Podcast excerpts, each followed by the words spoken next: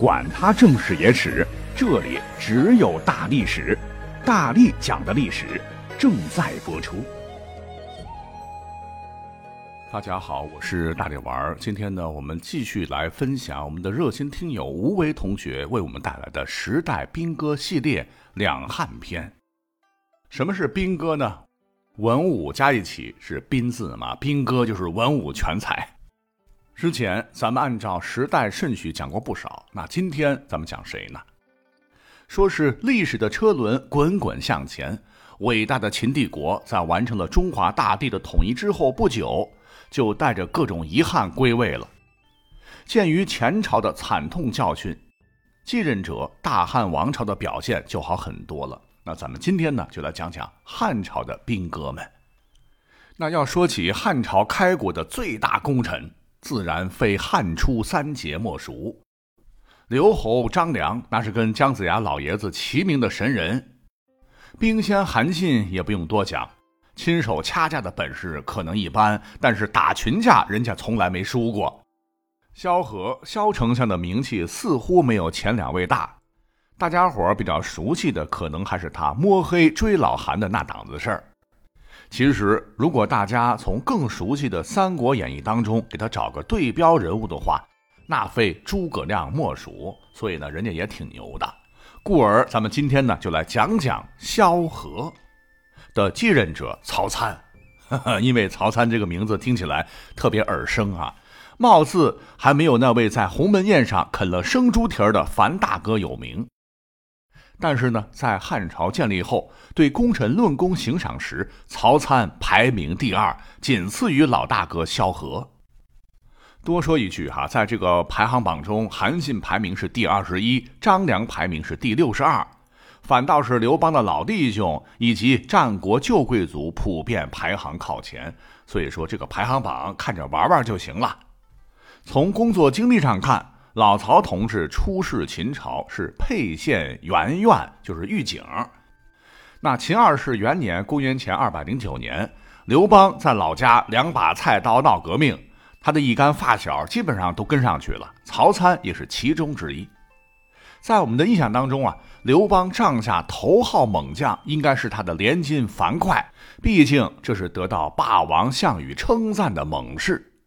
曹参比起他，那也是一点不差。根据《汉书·萧何曹参传》中记载，老曹首次作战就带领数百大军，几百人吧，进击胡陵、方宇，大破秦军地方的治安部队。随后向东拿下薛县，接着又攻打胡陵、东阿、定陶、濮阳、雍丘等等，反正是地方不少。不过呢，基本都集中在鲁西南、豫东和苏北地区。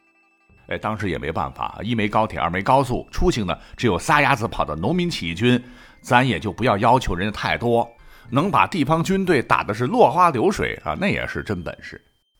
呃，不过呢，随着部队规模的壮大，特别是投靠项梁之后，刘邦呢，人家也从游击队长变成了有影响力的地方武装，此时面对的也不再是派出所所长这个级别的对手了。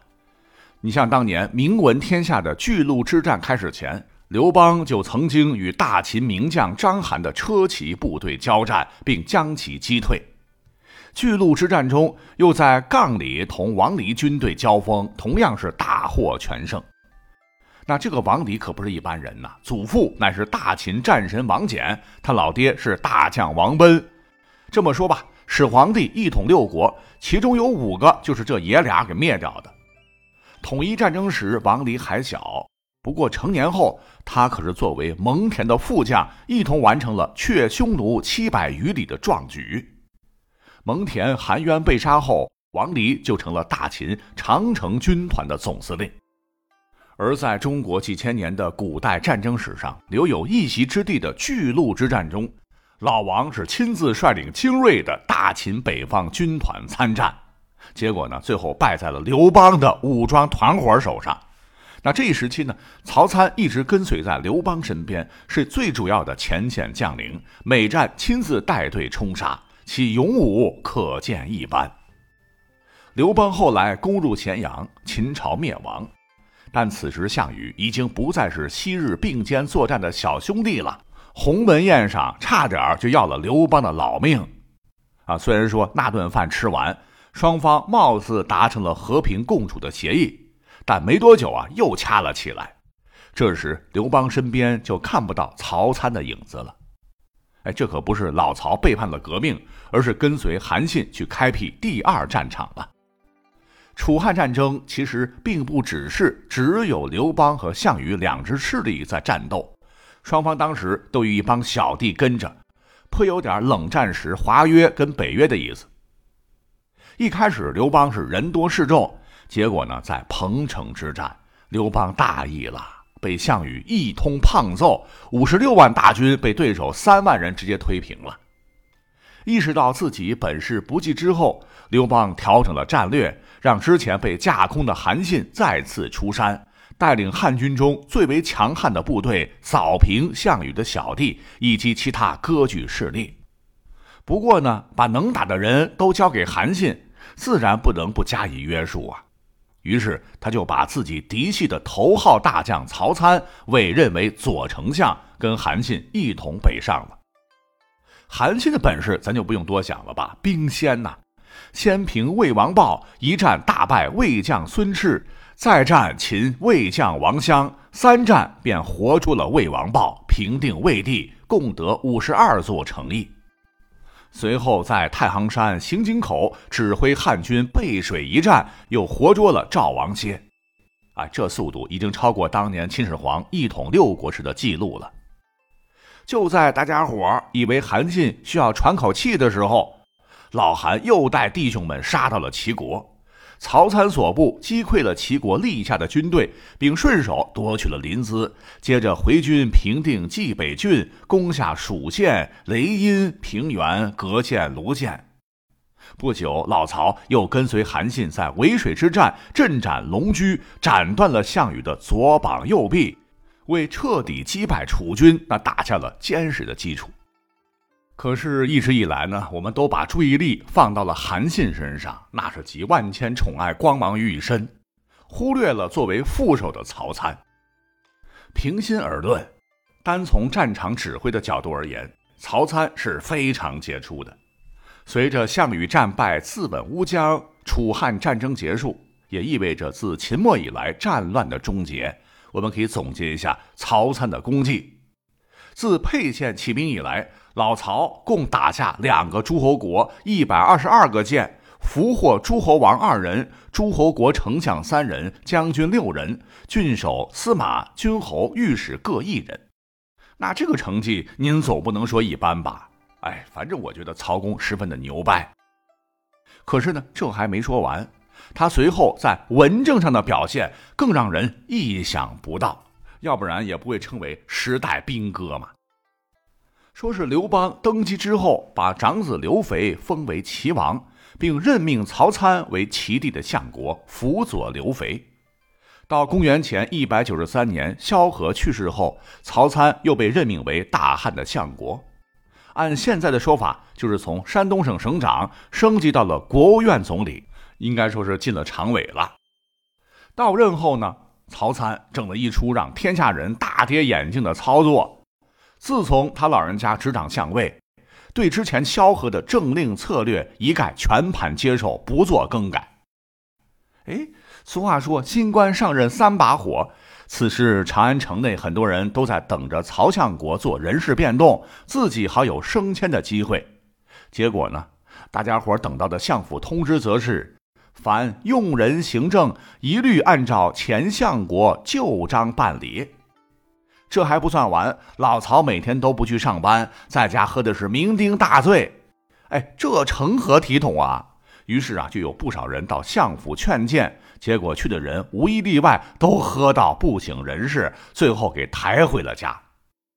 原来他们刚一进门就被带到后院，曹老爷子满面春风，坐在上首，非常和蔼地说：“来了，爷们儿，来来来，陪你大叔喝一杯吧。”曹参当年在沛县可是刘邦的把兄弟，此时朝中跟随高祖一同出兵的老人离休的离休，坐骨的坐骨，没剩几个了。那来的这些论辈分，还真得喊老曹一声大叔。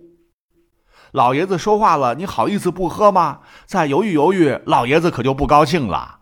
这么多年战场厮杀下来，身上自带有一股威人的气势。这眼睛一瞪，嘴一撇，哎，胡子一翘，相当吓人呐。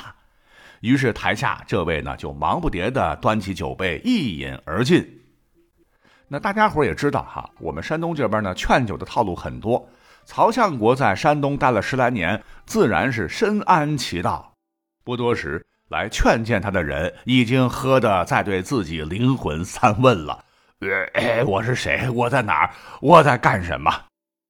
当然了啊，也有这种很能喝的人，碰上老手，曹老爹自然很高兴。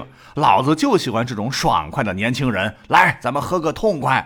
然后呢，他自己就不胜酒力，先睡着了，根本不给你说话的机会。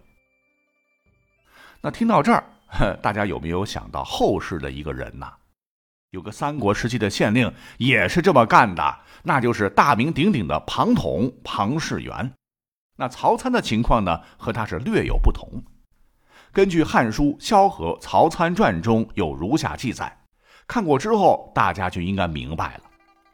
曹参曰：“陛下自查圣武孰于高皇帝？”上曰：“朕乃安敢忘先帝？”参曰。陛下观参孰于萧何贤？上曰：“君嗣不及也。”参曰：“陛下言之是也。且高皇帝于萧何定天下，法令既明具，陛下垂拱，参等守之，尊而勿失，不亦可乎？”啊，翻译过来就是曹参问这个汉惠帝：“陛下以为论圣明英武，您和先帝孰高孰低呀？”惠帝连忙答道：“哎，不敢不敢，朕比老爸差远了。那您认为微臣与萧相国比起来，谁的能力更强呢？这个嘛，呃，朕觉得好像还是萧相国更强一些。哎，这不就明白了吗？陛下，您想了，高祖与萧相国平定天下，法令已经明确。”如今陛下您继任大统，我等谨守各自的职责，遵循原有的法度，而不随意更改，不就行了吗？哈，其实挺有道理哈。那曹参在沛县担任监狱小吏时，对民间疾苦有着深刻的认识。在他做齐国丞相时，曾经为使用何种治理方案而头疼不已。于是就把有经验的老年人和有见识的读书人都召起来商议，结果嘞，在大家共同努力下，曹参更头疼了。哎，这也不奇怪哈，大家众说纷纭，谁的想法都有道理，谁的想法也都有漏洞，研讨会就变成了辩论会，你一言我一语，叽叽喳喳，最后的也没整出个所以然来。后来有人推荐了胶西葛公。那这个人呢，是精读黄老之学，是为不出世的大贤。这个葛公就认为，此时治理国家的办法贵在清静无为，老百姓们自行安定，官府只要维持好秩序，并提供必要的帮助即可。以此类推，百姓们安居乐业了，那官府的工作也就轻松了，各个地区恢复了，国家自然也就和谐了。那这个黄老说呢，指的就是道家思想。那道家不是尊崇无为而治吗？那么近些年我也发现哈，在社会上，呃，在一些人的口中，就把这个道家思想曲解成为消极怠工、吞温水；无为而治也被污蔑成了无所事事，是怠政懒政。但是你要知道啊，《道德经》第三十七章中有这么一句话，说：“道常无为而无不为。”猴王若能守之，万物将自化。也就是说，无为而治，人家是有条件的。无为指的是不要试图改变这种规律，无不为则指的是道体现在方方面面。那如果大家呃觉得不好理解的话，可以把道理解成事物发展的客观规律。哎，这是马克思主义哲学中的理解。呃呃，有点扯远了哈，咱们接着说曹相国的事儿吧。曹老爷子当时对葛公的话深以为然，于是呢就把无为而治的黄老学说做了治理齐地的方针。那么在之前的节目中，咱们也说过，齐地的老百姓在先秦时代就受到姜子牙和管仲等先贤的领导，对于自己该干什么还是挺有数的。那个时代，人民对生活质量的诉求并不高，自行的休养生息还是一件相对简单的事情。但是前提是政府要给予政策上的支持和保护。老参在齐国当了九年丞相，齐国安定，人们对这位老大人那是交口称赞。萧何去世之后，曹参入朝成为相国，一切皆遵萧何之法而无所变更。